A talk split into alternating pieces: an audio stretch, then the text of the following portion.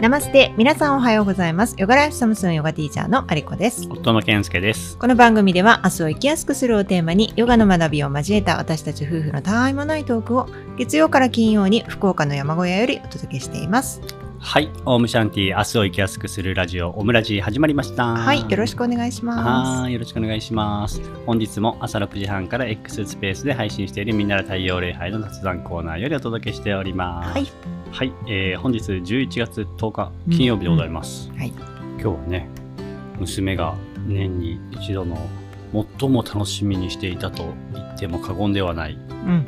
大冒険っていうね、はい。学校のイベントがあって、はい。何かっていう話なんですけど、うん。僕らのねあの南畑っていう中山間地域なんですけど、うん。南畑を冒険するみんなでみたいなね、うん。一日中歩き回るみたいな感じで、何キロつったっけ結構な距離だよ10キロぐらい確かあったとにかく歩くんですよね。うん、だけど雨でした。うん。去年はねインドで行けなくて一昨年はね宮崎のアシタンガヨガギャザリングうん。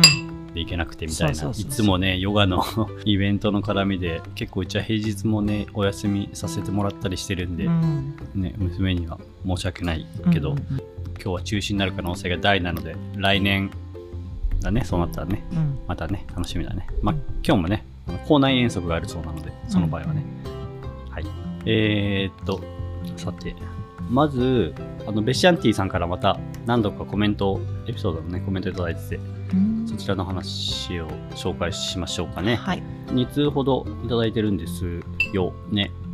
え1回目が、とすいません。エピソードね、いくつの何っていうタイトルの話だったかわかんないんですけど、まあいつものね、あの鼻うがいの話に関してのね、水道で手弱による鼻うがいは毎日数回する人にとっては手軽で最適な方法なので、ハードでも何度でもないですよ。そ笑い。う同意いや同意はいいんだけど、別にいいんだけど、いや、まあ、それはできる人にとってはね、いいですよ。でほとんどの人はできないんですって、そんなこと。そういう話なんですよ。この人何回言っても分かんないですね。はい。で、えっ、と、鼻乾燥についてね、ちょっと話しましたけど、ナスヤでね、オイルで油膜っていうかね、粘膜を守ってやるみたいないいんですよねっていう話をしたんですけど、あの、海外レース、まあ、ベシャンティさんはね、海外のレースにもね、結構出ているので、うん乾燥しすぎて鼻血がよく出るので、うんいつもリップクリームを鼻の中に塗ったりしてるんだって。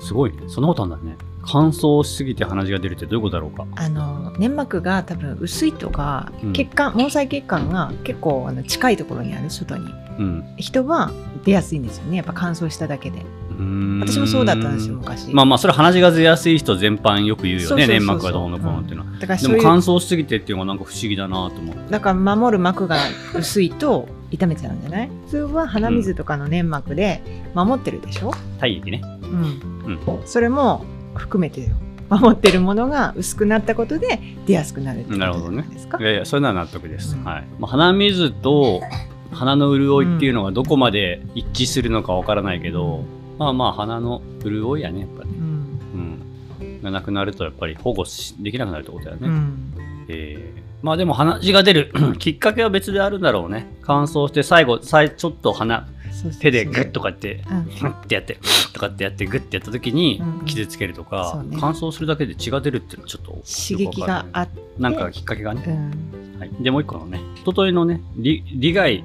なくこう、あの、捧げるっていう練習をね、捧げるみたいな話に対しての感想でした。えー僕がプライベートでやってることは、ワクワクするかどうかで、目的や見見返りは無視です。確かに、マリコさんの言われるように、始めるきっかけとして、何かしらの目的があることもないわけではないけど、継続できていることは、ほとんどがある目的のためにやっている手段が、いつの間にか目的になっていることが多いです。例で言うと、体を柔らかくしたいために始めたヨガ。体を柔らかくしたいが目的で、始めたヨガが手段。いつの間にかヨガをやること自体が目的になっていて、体を柔らかくしたいことはおまけの位置づけになっているイメージです。また逆に仕事では目的や利益を明確することは大事なことで僕のプライベートのように目的のためにやっていた手段がいつの間にか目的になるのは組織としてはあまり良くないことだとは思っています。この違いを自分で認識しつつ仕事とプライベートで線引きして普段の生活を送っているんだけどその境界がないライフスタイルに憧れていることも事実なので一応補足しておきます。はい。その境界がないライフスタイルに憧れていることも事実なので。これ自慢しときますけど、その教会がないライフスタイルだね、うちはね。うん。勤め人じゃないから。そうね。うんはい。イエイ。ということでねまあまあ、こっちはこっちでね、多分憧れるような感じじゃないんで。はい。大丈夫、うん。リアクションが今日、ちょっと薄いけど。はい。目的のためにやっている手段がいつの間にか目的になっていることが多いです。うん。これ多分だけど、ちょっと言いたいことが僕、ピンときてないところあるんですけど、目的のためにやってる手段がいつの間にか目的になっていることが多いっていうか、目的のためにやっている手段がいつの間にか生き方になっているとか、ライフスタイルになっているってことだよね、多分ね。ライフスタイルか。そうね。そういうことかな。うん、ってことだと思うよ。ううん。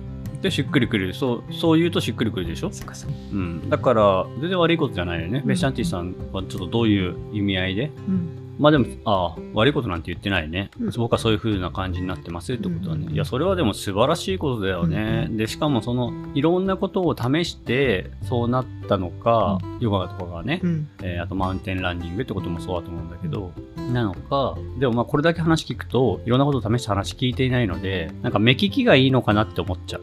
自分にこれがハマるだろうとか、うん。これがライフスタイルにするぐらいきっといいものだろうとか、まあ、そこまで考えてるかわからないけど、そういうのを見つけるのが上手なんだなって。うん。その人それぞれに、まあそういうね、ベッシャンティさんと同じように、手段と思ってたものがもう生き方になっていくみたいなことってあるだろうけど、うんそんなにたくさんいないと思うんだよね、そういうものを見つけられる人ってね。きっと上手なんだよね。うん、なんか多分自分の心に正直に生きてるからだと思うんだけど、そういうものを見つけやすい人なんだろうなって思いました。なんかピュアだもんね。ピュアだね。感覚がねうん、そういうピュアだね。子供みたいなさ。うん、ほんと、そんな感じ。うん。でもなんかやっぱりベッシャンティさんもそうだけど、みんなからね、こう慕われてる人たちってやっぱりピュアだようね。ん。子供かっていうぐらい。うんまっすぐね。うん、そうそう。罪に対して一生懸命なれる。そうだね。素直になれる。うん。はい。というわけで、ベシャンティさん、ありがとうございました。はい。はい。で、ちょっとね、ベッシャンティさんの話から、せっかくの続きで、もう今日時間ないんでね、うん。あれですけど、あの、今年の我が家のね、うん。稲作2023が無事終わりましたね。うんうん。まあもう稲刈りまではねちょっとだいぶ前に終わったんですけど稲刈りの後にねまだ残務として米の選別とかねうん脱穀とかいろいろ残ってる、うんまあそういうのがね数1週間ぐらい前かなに終わってで今手伝ってくれるねうんお友達たちに配ってる最中で、まあほぼほぼ配り終えてあとまあ数人いるんですけど、うん無事終わった感じです、うん。はい、今年全部で何キロあったと思います？40キロとか？そんなんじゃなかったっけ？あそうそう。そんくらい、ね。40キロですね。う、ん。うん、40キロ。これ皆さんからさえ？40キロって話だよね、少なスーパーですぐ買ってここれるもんね、そのぐらいの量だったらね。だいたい5キロのが売ってるよね。あの、一番大きくて5キロだもんね。うんそうだね。うん。え、これだけって感じ。だね。この話、いる？ある、いやいや、いるでしあょ。もうむしろいるっていうか、語らずにうちの2023年は終われないんだけど、うんもう時間がないので、うん。また後日にしようかな。うん。というわけで、今日はベッシャンティさんのお便りを紹介しながらお話しさせていただきました。はい。オムラジではお便りを募集しております。番組へのご意見、ご感想、リクエストなどをぜひお気軽にお寄せください。番組もしくはエピソードの概要欄に載せている専用フォーム、またはサムスーンのインスタグラムの DM でも大丈夫です。皆様からのお便りをお待ちしております。スト Spotify と、えー YouTube ポッドキャストの方はあのコメントが できるので、そちらもお気軽にご利用ください。またサムスーンではヨガ初心者でも一から学べる YouTube オンラインクラス、オフラインクラスの対面クラスを開催しておりますので、興味のある方はホームページのチェック、ニュースレターへのご登録をお願いします。今日も最後まで聞いていただきありがとうございます。はい。それでは今日も一日皆さんが心穏やかに過ごせますように。せーの。ナマステー